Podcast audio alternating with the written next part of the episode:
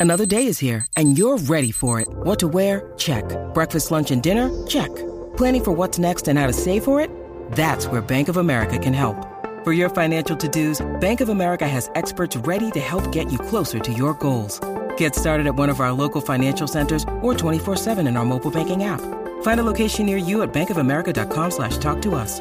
What would you like the power to do? Mobile banking requires downloading the app and is only available for select devices. Message and data rates may apply. Bank of America and a member FDIC. Buenos días, desde esta lluviosa mañana en Manhattan, soy Víctor Abarca y estás escuchando Expreso con Víctor, el podcast diario sobre tecnología, tecnología que importa y cultura digital. En el episodio de hoy vamos a celebrar el día de Star Wars, con esto de que es 4 de mayo, May the Force be with you, Force, más o menos, y repasamos los lanzamientos exclusivos relacionados con la saga que estrena Disney Plus. Además, informamos de cómo Amazon adelanta su acuerdo con la NFL, hablamos también de la alianza que hay entre Sony y Discord y bajamos un poquito las expectativas de Clubhouse, que esto ha sido la casa del hype y hay que ponerle un poquito de freno. Así que espero que tengas ya tu expreso preparado, tu ice latte o tu pour over o lo que sea, porque el café de hoy viene bien cargado. Vale, antes de comenzar el podcast, ¿vale? Si lo estás escuchando desde un iPhone, un iPad o un Mac, actualizaros. Actualizaros a la versión de iOS 14.5.1. Y esta actualización es una de las que no te puedes perder. Y también actualiza tu Mac y tu Apple Watch, ¿vale? A las últimas versiones, ya que Apple lanzó ayer un parche de seguridad importante que busca arreglar que sitios peligrosos corran código chungo en tu dispositivo. Por eso es importante mantener tus dispositivos siempre actualizados. Entre otras cosas, las empresas invierten una barbaridad de recursos en detectar estos problemas en cuanto surgen y remediarlos antes de, antes de que puedan causar un mal mayor. Así que eh, actualízalo, pausa el podcast y luego ya me sigues escuchando que no pasa absolutamente nada. Y ahora sí, no quiero empezar el podcast sin felicitarte y me da igual si te consideras del lado luminoso o del lado oscuro. Hoy 4 de mayo es el Día Internacional de Star Wars, un día donde las redes sociales o el buscador de Google se impregnan con la fuerza y por supuesto, con Disney Plus, que es la plataforma que disfruta de los derechos de la saga y lo celebra en forma de estrenos. Tras el éxito cosechado por The Mandalorian, la primera ficción de acción real de la franquicia que ha entusiasmado incluso a la crítica especializada, Disney Plus parece decidida a seguir expandiendo el universo de Star Wars con dos series más, y las ha querido estrenar hoy. Star Wars, La Remesa Mala, es la nueva serie de animación que consta de 14 episodios. Es la continuación directa, ¿vale? De, Clone Wars, no sé si la llegaste a ver en su momento, ya tiene, ya tiene su tiempo. Y es la nueva ficción que cuenta la historia de los clones de élite pertenecientes a la Remesa Mala. Es decir, al escuadrón de clones con habilidades tan especiales que los convierten en un ejército casi imbatible. Hoy nos hemos puesto la camiseta un poquito friki, ¿vale? En el podcast, pero está guay. También hoy, aprovechando el Día Internacional de Star Wars, Disney Plus estrena un cortometraje que juega con el crossover, que se llama Maggie Simpson in the Force Awakens from its Nap. Es la unión entre el universo de, de los Simpsons y de la saga ideada por George Lucas. Si hay un don que define la corta trayectoria de la plataforma de streaming, es la de estirar a la perfección sus universos, franquicias y sagas. O sea, es decir, estiran los dólares que han pagado por estas franquicias lo máximo que pueden. Y este cortometraje, protagonizado por el bebé Simpson es una muy buena prueba de ello. Estos dos estrenos llegan pocos días después de comenzar el rodaje en el que probablemente sea la serie más esperada del universo de Star Wars, que es Obi-Wan Kenobi. Esta ficción contará con algunos de los actores de la segunda trilogía interpretando los mismos papeles, es decir, Ewan McGregor o Hayden Christensen. Y dejamos Disney para hablar de otro tipo de expansiones. En este caso me refiero al anuncio efectuado al Alimon por Discord y Sony. Una información que confirma algo esperado, la integración de la plataforma de comunicación dentro de las consolas de PlayStation. En el comunicado emitido por Sony Interactive Entertainment se aclara que la integración de Discord en el ecosistema de PlayStation se hará efectiva en 2022. Aunque se desconocen los detalles exactos de esta alianza entre compañías, sabemos que sí permitirá comunicaciones entre las diferentes plataformas. Obviamente, gracias las plataformas, las palabras exactas, perdón, de, de Jim Ryan, el responsable máximo de Sony Interactive Entertainment, han sido las siguientes.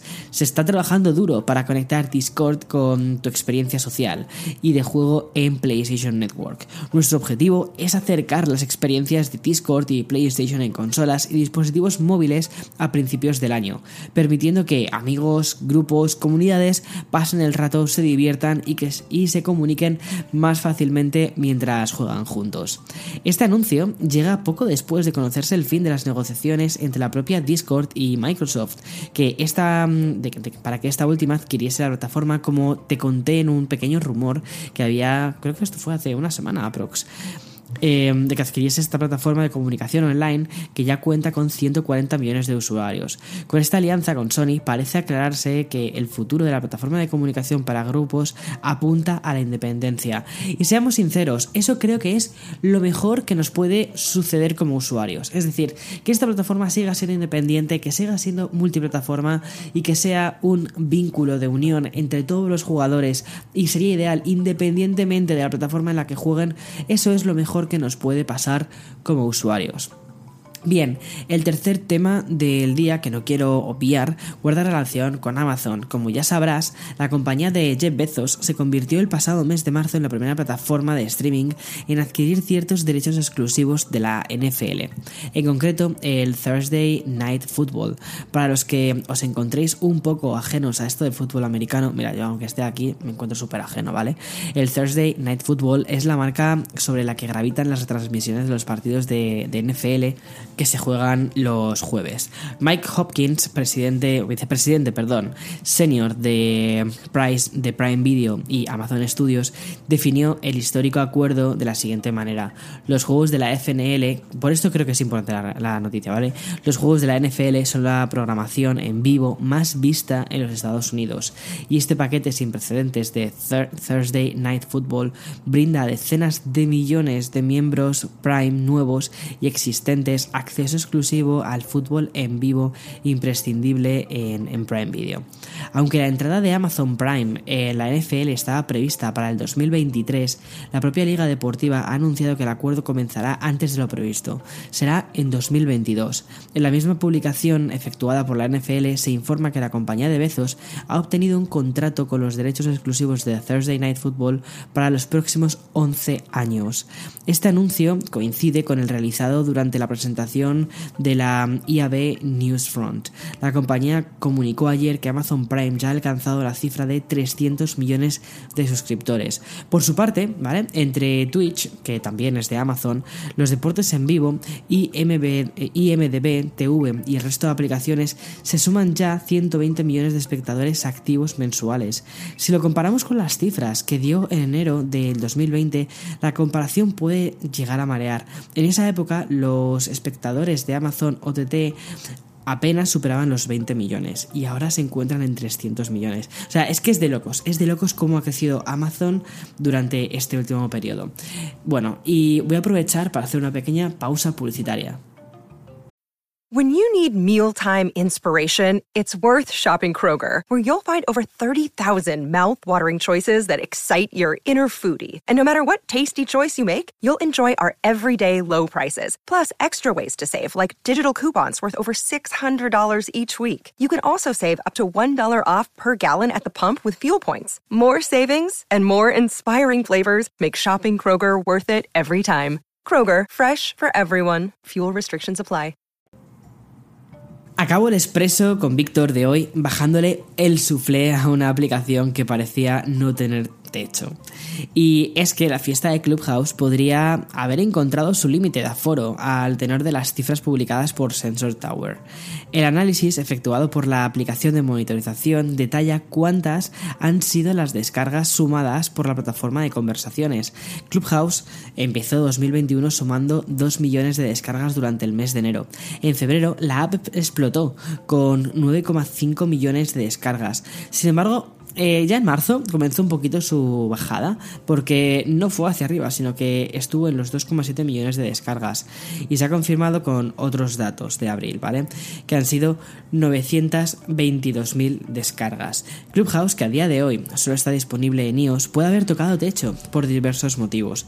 Por un lado, la desescalada que apunta al final de la pandemia está haciendo que volvamos a vivir nuestras vidas pre-COVID. Es decir, ya no necesitamos de plataformas de audio o de videollamadas para socializar y escuchar otras voces que no sean las nuestras.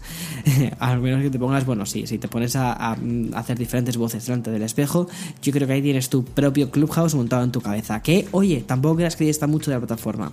Pero esa teoría que apunta a Clubhouse como flor de un día pandémico es algo que está por ver. La mm, otra causa, aún más realista que la anterior, guarda relación con la proliferación de plataformas gemelas. Desde que comencé esta segunda temporada de Expreso, no he dejado de hablarte de cómo la competencia está ideando su propia versión de Clubhouse, desde Facebook a Twitter pasando por Telegram o Spotify. De hecho, Twitter está abriendo cada vez más spaces a más y más y más usuarios.